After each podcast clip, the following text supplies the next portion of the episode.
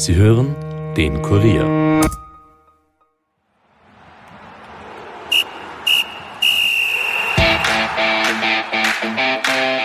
Heimische Bundesliga noch bis kurz vor Weihnachten spielt, ist für das ÖFB-Team das Jahr 2020 letzte Woche zu Ende gegangen. Zwar fixierte die FODA 11 den Aufstieg in der Nations League, die Leistungen wussten allerdings nicht wirklich zu überzeugen. Mein Kollege Alexander Strecher hat mit ÖFB-Präsident Leo Windner gesprochen über ein turbulentes Länderspieljahr in Zeiten von Corona, Kritik am Spielstil und die EM 2021. Viel Vergnügen! Nachspielzeit, der Fußball-Podcast von und mit der Kurier Sportredaktion.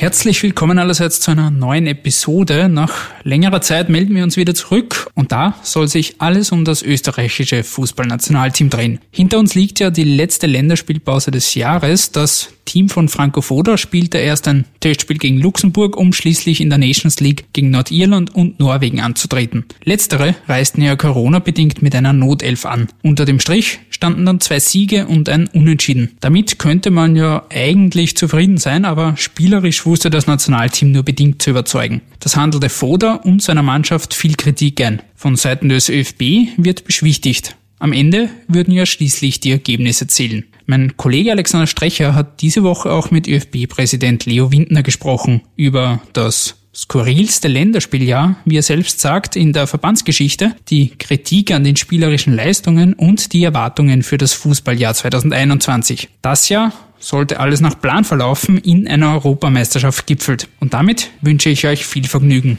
Alex, du bist dran.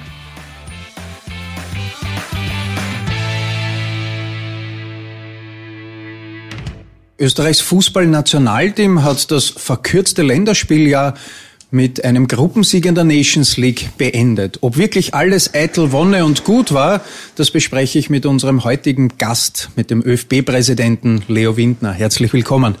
Grüß Gott.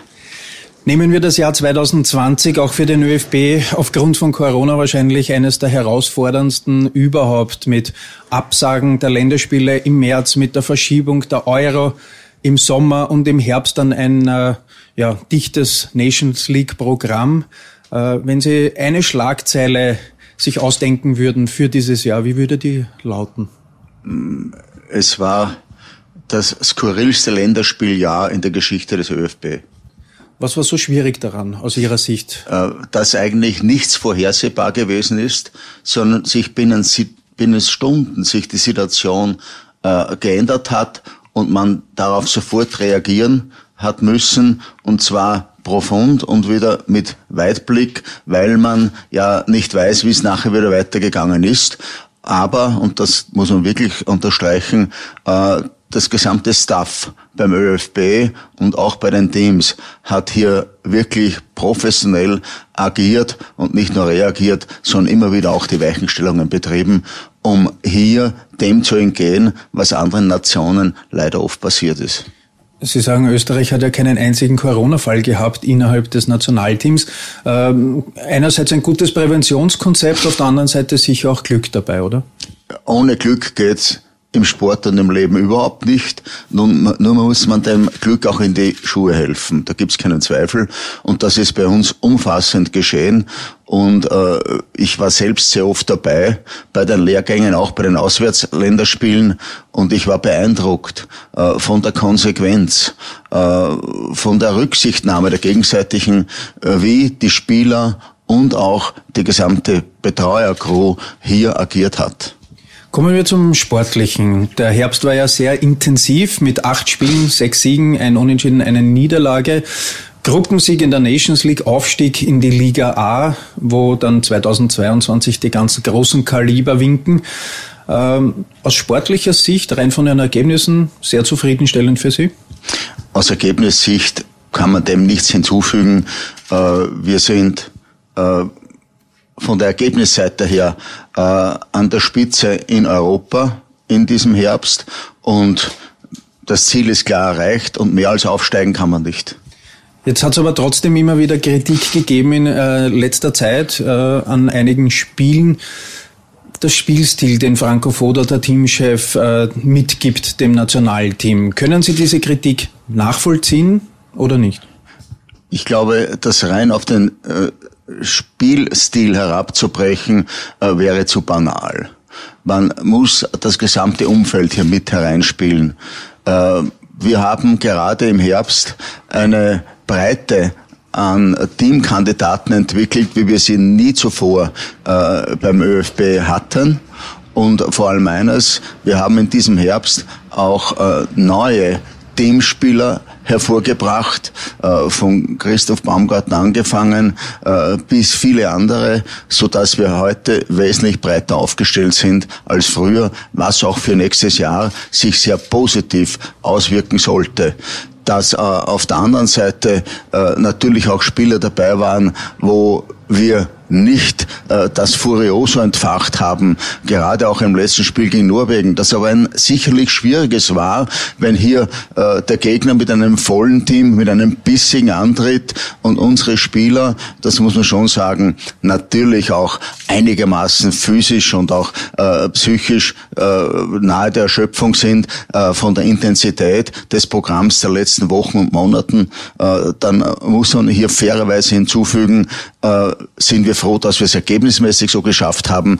Das andere, das werden wir verschmerzen können. Es hat auch Peter Schöttl im Kurier-Interview gesagt, dass die nötige Frische gefehlt hat. Ist das wirklich Erklärung genug oder Gibt es nicht grundsätzlich viele Faktoren, die da zusammenspielen können? Ich glaube, es sind natürlich äh, mehrere Faktoren. Das ist multikausal, da gibt es keinen Zweifel.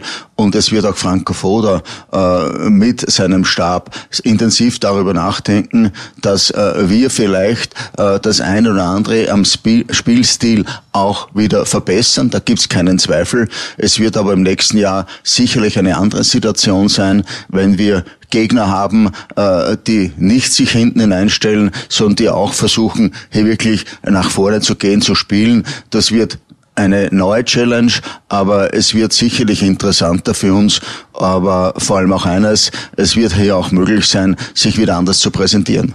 Hat Ihnen als Präsident äh, das gefallen, was Österreich gezeigt hat, die Leistungen von der Tribüne aus, ein bisschen aus der Distanz äh, beurteilen? Wie, wie hat Ihnen das gefallen?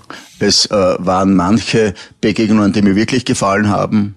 Wenn ich zurückdenke, wie wir gestartet haben in Norwegen in der ersten Halbzeit, das war wirklich ein Furioso.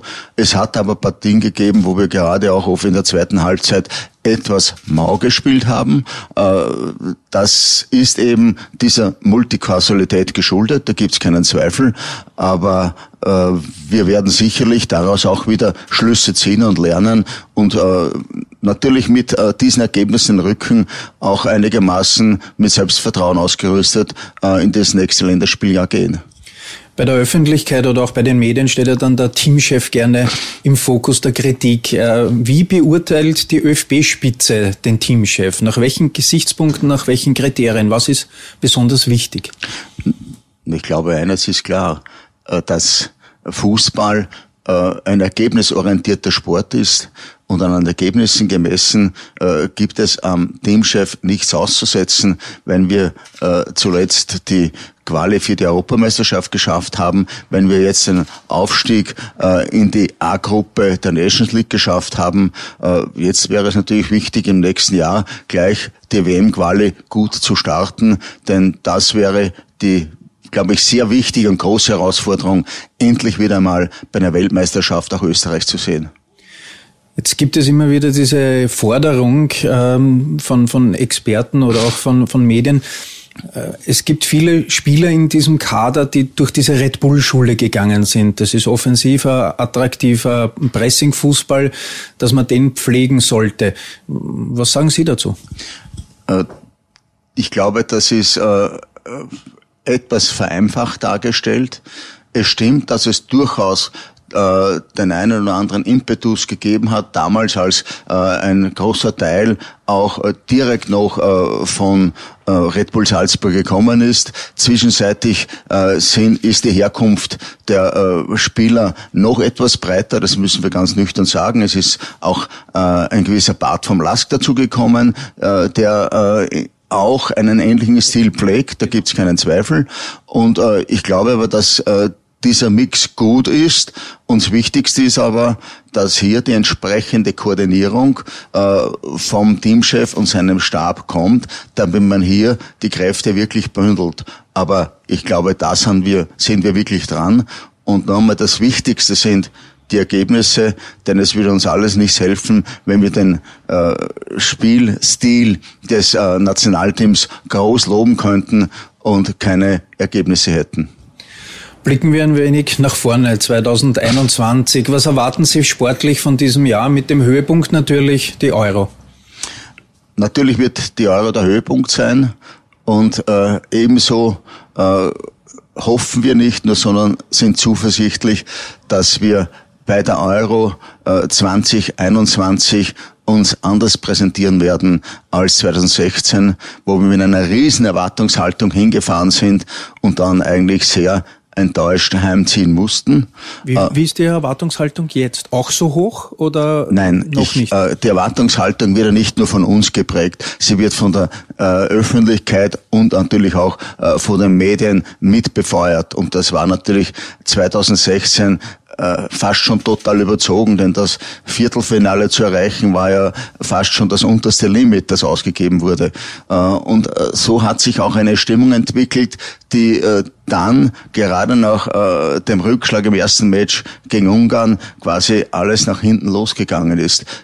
Heuer oder im nächsten Jahr besser gesagt, wollen wir eine andere Herangehensweise wählen. Und äh, daher ist es durchaus äh, auch kein Nachteil, wenn jetzt nicht die Euphorie schlechthin schon losgebrochen ist äh, in diesem Herbst, äh, sondern dass wir ganz nüchtern die Ergebnisse heimgebracht haben und uns im nächsten Jahr solide vorbereiten und hoffentlich dann auch ebenso solide dort zu Werke gehen. Der ÖFB hat es ja besonders in Corona-Zeiten nicht leicht. Auf der einen Seite darf, ähm, dürfen die A-Teams äh, Fußball spielen, der Spitzenfußball, die U21, Frauennationalteam natürlich auch. Auf der anderen Seite der Breiten- und Amateursport äh, wurde im Frühjahr abgesagt, dann im Herbst noch einmal unterbrochen. Ist das ein, ein lachendes und ein weinendes, weinendes Auge für den ÖFB? Natürlich. Nur können wir wirklich sagen, dass wir als ÖFB und ich auch persönlich äh, für den Amateursport alles hineingelegt haben, um auch dort den Ball am Rollen zu halten. Dass wir uns natürlich auch orientieren müssen an den nationalen Gegebenheiten, die Experten und Regierung einfach in dieser Situation äh, uns äh, letztlich vorgesetzt haben, ist klar. Aber es ist erfreulich, dass wir rund 55.000 Spiele von 72.000 im Amateurbereich durchgebracht haben und dass eigentlich auch so manche Meisterschaft im Unterhaus äh, fertig gespielt werden konnte. Äh, in Anbetracht der Situation, mit der wir konfrontiert waren, äh, ist es wirklich ein Erfolg und ich kann an dieser Stelle nur Danke sagen den zigtausenden Ehrenamtlichen, die hier unentwegt durchgehalten haben, die auch dafür gesorgt haben, dass auf den Fußballplätzen gerade die Covid-19-Anordnungen äh, der Regierung, der Politik, der Experten eingehalten worden sind und dass eigentlich der Sport, und hier ist der Fußball sicherlich ganz vorne mit dabei, äh, sehr wenig äh, an Kausalitäten geliefert hat für die Entwicklung der Infektionskurven.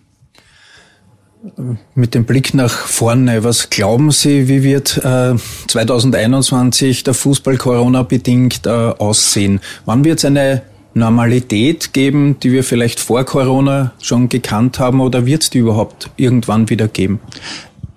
Die echte Normalität äh, kann man, glaube ich, nur herbeisehnen derzeit. Äh, sie wird davon gehe ich aus, sicherlich im ersten Halbjahr des kommenden Jahres nicht eintreten können. Äh, die Hoffnung ist, dass wir zumindest äh, einen Teil der Normalität wieder zurückgewinnen können, sprich wieder Zuschauer im limitierten unter äh, besonderen äh, Voraussetzungen zugelassenen Ausmaß, äh, dass das Umfeld sich wieder in diese Richtung entwickelt und äh, dass natürlich, wenn die äh, Impfung kommt, äh, hier wirklich eine neue Voraussetzung äh, wieder eintritt, wo Schritt für Schritt, aber nicht mit einem Handstreich die Normalität zurückkehrt. Herr Windner, vielen Dank fürs Kommen, danke fürs Gespräch und alles Gute für 2021, dann für das große Jahr. Ich danke auch und hoffentlich auf weitere gute Zusammenarbeit im kommenden Länderspieljahr.